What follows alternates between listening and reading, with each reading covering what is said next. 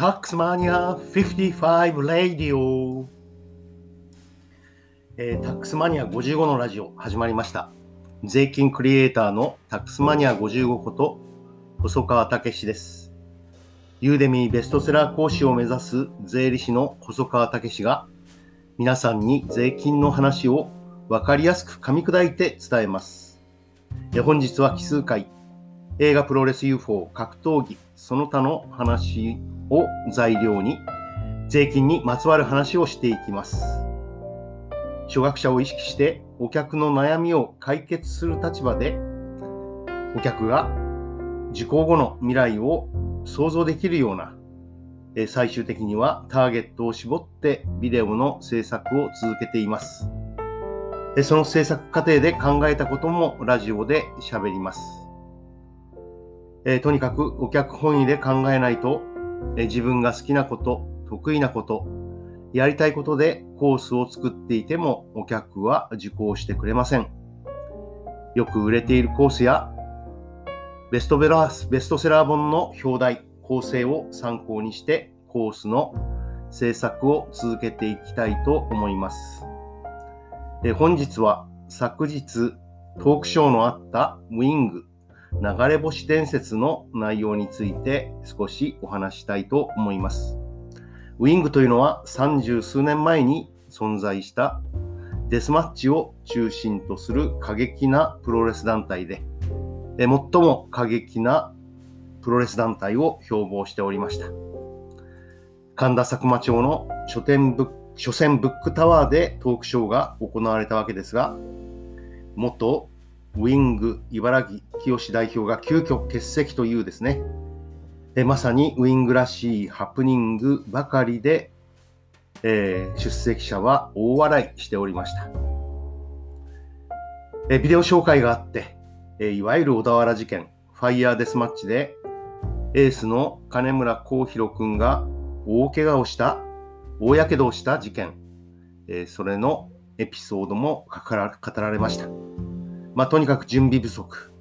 え水とか消火器が用意してない。手伝いに来たおばちゃんが灯油と水を間違えるといったようなですね、初歩的なミスが重なったようです。え金村幸宏君はその当時、え給料を全くもらっておらず、そして、えリンゴアナの大砲拓司さん、営業担当の畠山和弘さんもほとんど無給と。でパチンコで稼ぎながら営業を続けたというですね。えこの団体ならではのまさに命がけ、そして全人生をかけたエピソードがウィング流れ星伝説の中には語られています。ウィング流れ星伝説小島和弘さんというこれは、え、現在はももクロクローバー、桃色クローバーですか。え、これの、え、関係のお仕事をしている方がですね、その当時は、え週刊プロレスですか。えこちらの、えライターさんをやっていて、えその方がいろいろと調べてまとめた本です。えプロレスが好きでない方、えむしろアンチプロレスファンにですね、この、え、本はぜひ読んでほしいと思います、え、こんな素晴らしい夢のような団体が、え、なぜ生まれて、えそして3年で消えていったかということが語られます。え特に私が印象的だったのは、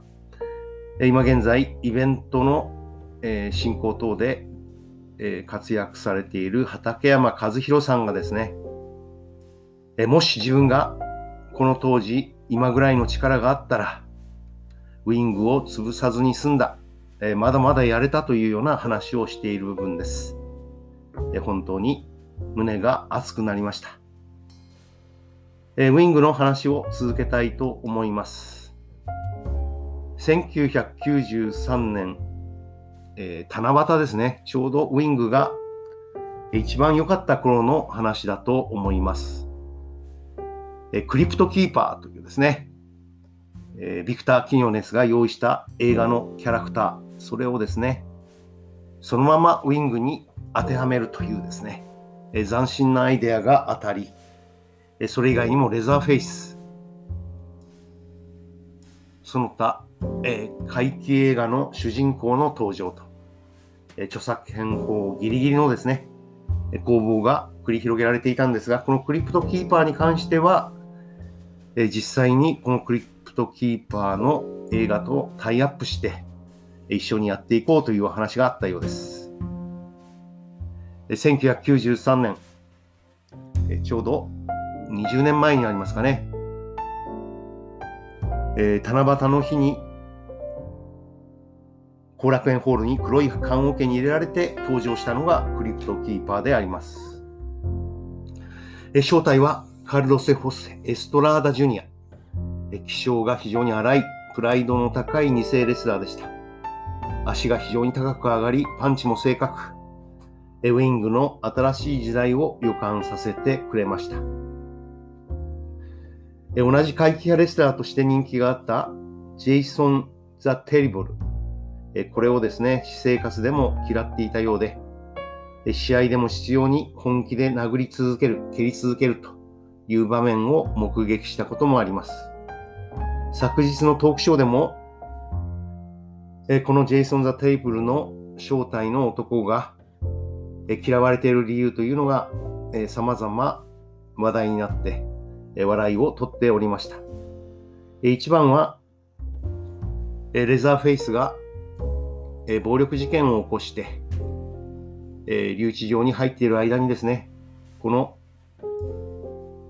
えジェイソン・ザ・テリテリボルがですね、その衣装一式を全部売ってしまったと。でレザーフェイスが復帰してきて、衣装がないのでどうしたというふうに言うと、えー、なんか泣いて謝るとかですね、そんな、えー、へんてこりんなエピソードを金村幸宏くんが紹介してくれていました。えクリプトキーパーのお話に戻ります。えお父さんはマジソンスクエアガーデンで藤波辰巳に敗れ、えタイトルを失ったカルロス・ホセ・エストラーダでした。えカルロス・ホス・エストラーダが敗れて、え藤波はタイトルを獲得。リング上でネバーギブアップと叫んでですね、40年以上経った今も、藤波辰巳は現役を続けているわけです。そのカルロス・ホセ・エストラーダ・ジュニア、息子さんの方ですね。公表生年月日は1973年8月25日となっていますので、ウィングに登場した時はえ19歳の若者だったということになりますね。そして先ほど30年前と申し上げましたけども、えー、ウィングが成立したのが1993年ですので、え20年ぐらい前の誤りかなと、思います。え待てよ、93年。やっぱり30年前でいいのかな、えー、ちょっと頭が混乱してますね。すいません。え私の、まあ、青春時代、私が税理士になったのが1996年ですので、さまざまな事情でなかなか独立することができず、えー、結構悩んでは、えー、ストレス解消に後楽園ホールに、えー、ウィングを見に行っておりました。えまさにウィング流れ星伝説は私の青春に、えピタリと重なる、え素晴らしい本です。え双葉社からですね、小島和弘さんが書いて、え、出版されています。ぜひ、プロレスに興味のない方、アンチプロレスファンに読んでほしい名著だと思います。タックスマニア55レイディオえ本日はウィング流れ星伝説についてお話しいたしました。また聞いてください。よろしくお願いします。